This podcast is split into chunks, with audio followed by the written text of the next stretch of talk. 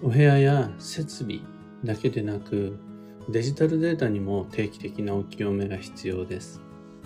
おはようございます。有限会社認識企画西俊久です。運をデザインする手帳、有機暦を群馬県富岡市にて制作しています。有機暦の最新版、現在販売中です。放送内容欄のリンクご確認ください。で、このラジオ、聞く暦では、毎朝10分の暦レッスンをお届けしています。今朝は、年末デジタルデータ大掃除のすすめというテーマでお話を。時事ネタだと思ってください。うんたまに必要に迫られて、しゃーなしでやむなく思いついたかのように無計画でスマホの中のデータ整理とかあとは PC のデスクトップの整理をしていると、あの重複したデータとか、もういらないやつとか、あとは邪魔なやつ、使えないやつ、使ってないやつ、そういう画像、ブックマーク、とデータなどがいっぱいあるなって思うことに気づかされます。先日はパソコンのゴミ箱マーク、ゴミ箱の中にものすごく大量のデータが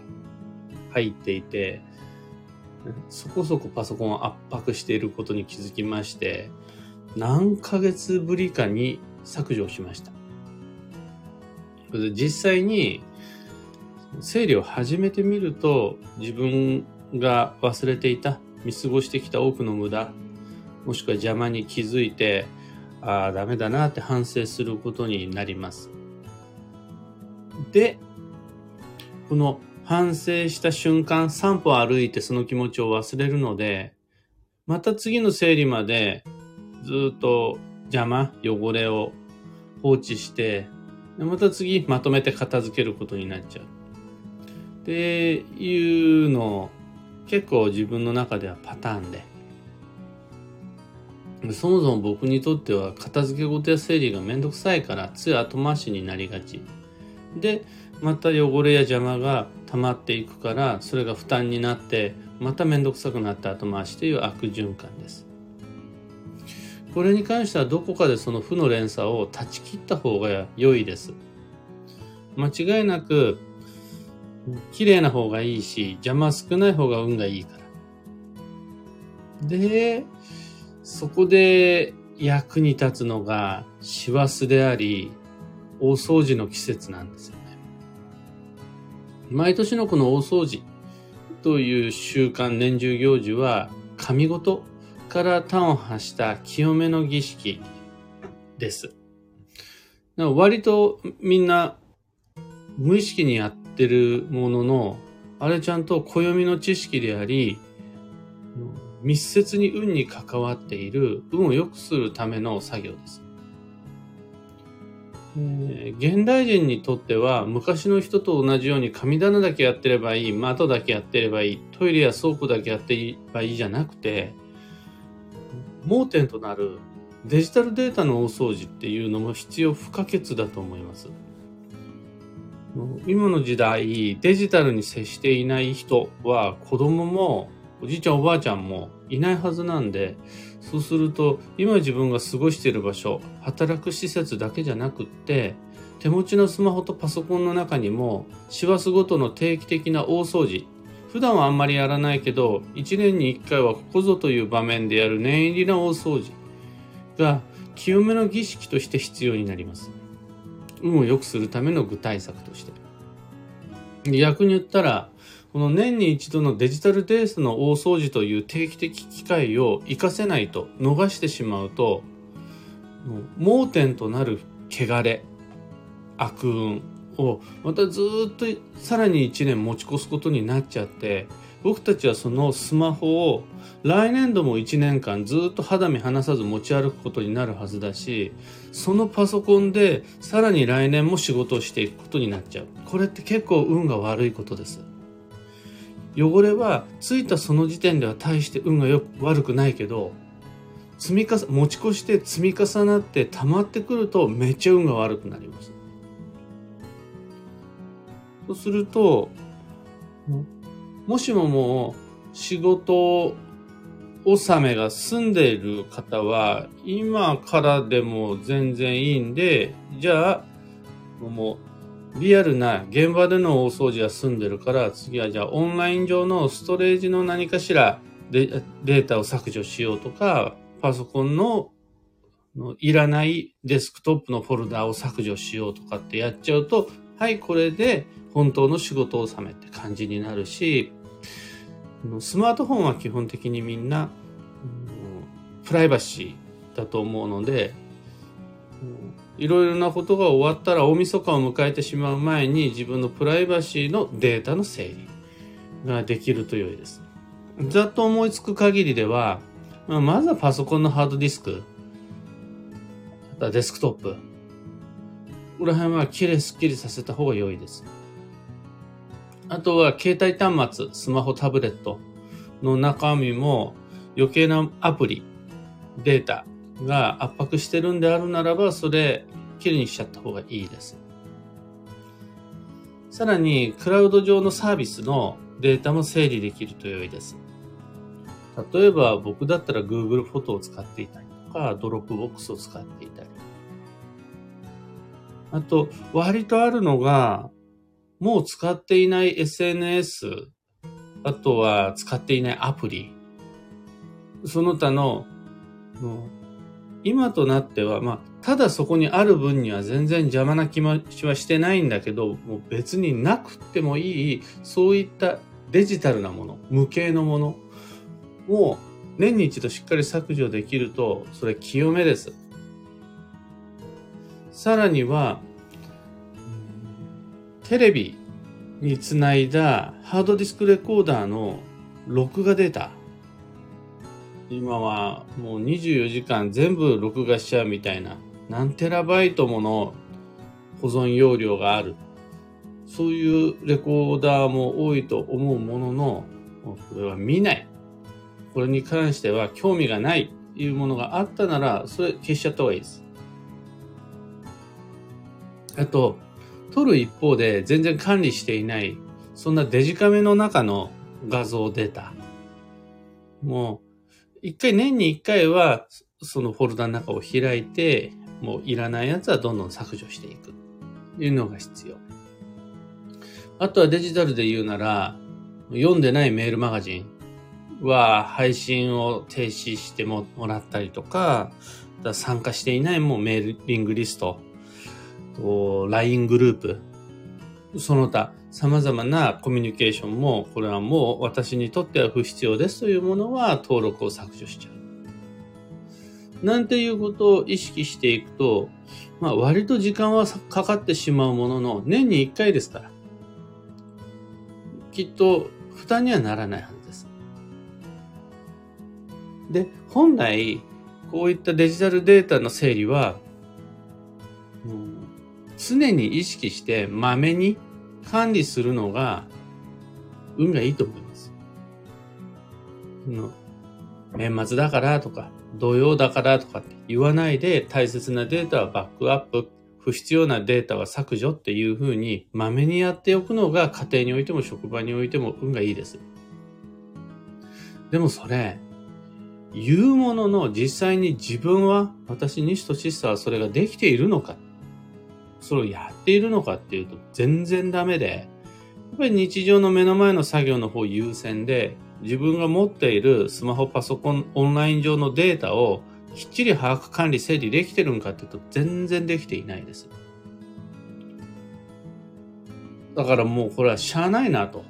それ毎日やんなくても運は悪くならないなと思うんです。ただ、やっぱりいつやる、それをやるの、いつやるのがいいですかって聞かれたら、日常的にやるんがいいですって答えますが、いつやるのが一番最も運がいいですかって聞かれたら迷いなく、年末の大掃除の時に年に一度、師走の運勢を利用して整理しちゃうんが一番運がいいですよ。ってお答えします。で、それだったら僕もやってます。あの、年に一回ぐらい師走の実際にみんなが大掃除をしているムードに乗って、ついでにパソコンやスマホの中もデータ整理するっていうんだったら僕もできちゃえるから、僕ができるからきっとみんなもできます。で、そういう運勢が12月にはあるんで、年に一度の師走の時期には、いろいろなことをきれいにして新年を迎えようという心理的なムードが全員に対して働くので、その時は普段重い腰もちょっと上げやすくなるはずです。というわけで、年中行事のいつも通りの大掃除と合わせて、デジタルデータの大掃除もぜひともおすすめです。今朝のお話はそんなところです。二つ告知にお付き合いください。一つ目が、有機暦ユーザーのためのオンラインサロン、運をデザインする暦ラボに関して。前回は本気の伝統的基地包囲旅行計画っていうのを毎週金曜日の配信でご紹介したんですが、次の配信が安全かつ積極的に強包囲へ行く計画の立て方をご紹介する予定です。しかも、PDF で事前にレジュメを配布して、もう今目の前にあるんですが、めっちゃ綺麗に清書していただいたレジュメを配布してのオンライン配信をしますので、ラボメンバー、メンバーの方、ぜひとも空き時間に、録画も見れるんで空き時間にご確認ください。二つ目の告知が開運ドレルワークショップ2023に関して、まだまだ2月の3日までまだまだずっとご参加いただくことができるワークショップで、とにかく来年度の行動計画を基地時期、基地方位、運勢なんかも参考にしながら立てていきましょう。というワークショップです。で、12月29日と1月4日の9時から、フォローアップ講座、追加開催が決定しました。もうすでに受けたことがあるよ、もう今年受けたよっていう人も、フォローアップ講座はリアルタイムでご質問にお答えするので、ぜひとも明日？29日と、あとは年明け1月4日、ぜひともご参加ください。今まで来年の計画を立てる中で見つけた疑問、抱えた不安、ここで全部ぶつけていただければ、2023年を迎える前に行動計画が完成するんで。サロンモドリルも詳細のリンク先は放送内容欄に貼り付けておきます。さて今日という一日は2022年12月28日水曜日。休息の12月も今日入れて残り9日となりました。10日を切りましたね。クリスマス過ぎると大掃除とかお正月準備で、なんとなく慌ただしい雰囲気がこう、拍車かかってきがちです。でも、今、休息の12月なんで、トアクセルよりブレーキを踏んでいただきたいです。倒れる前に、壊れる前に、乱れる前に休むことができると、健やかに明日を迎えられるんで、いろんなところに穴を開けなくて、しわ寄せ、寄せなくて済むんで、かりブレーキを踏んでいきましょう。幸運のレシピは、タラ、旬の魚介が吉です。タラ以外でも、金目鯛、寒しじみ、ハマチ、あとはマグロ、牡蠣、ブリなどなど、冬は旬の魚介がいっぱいです。お魚屋さん行ってみて、美味しそうなの見つけたらぜひおすすめです。今日のキーワードは真実。本当のことを知る。え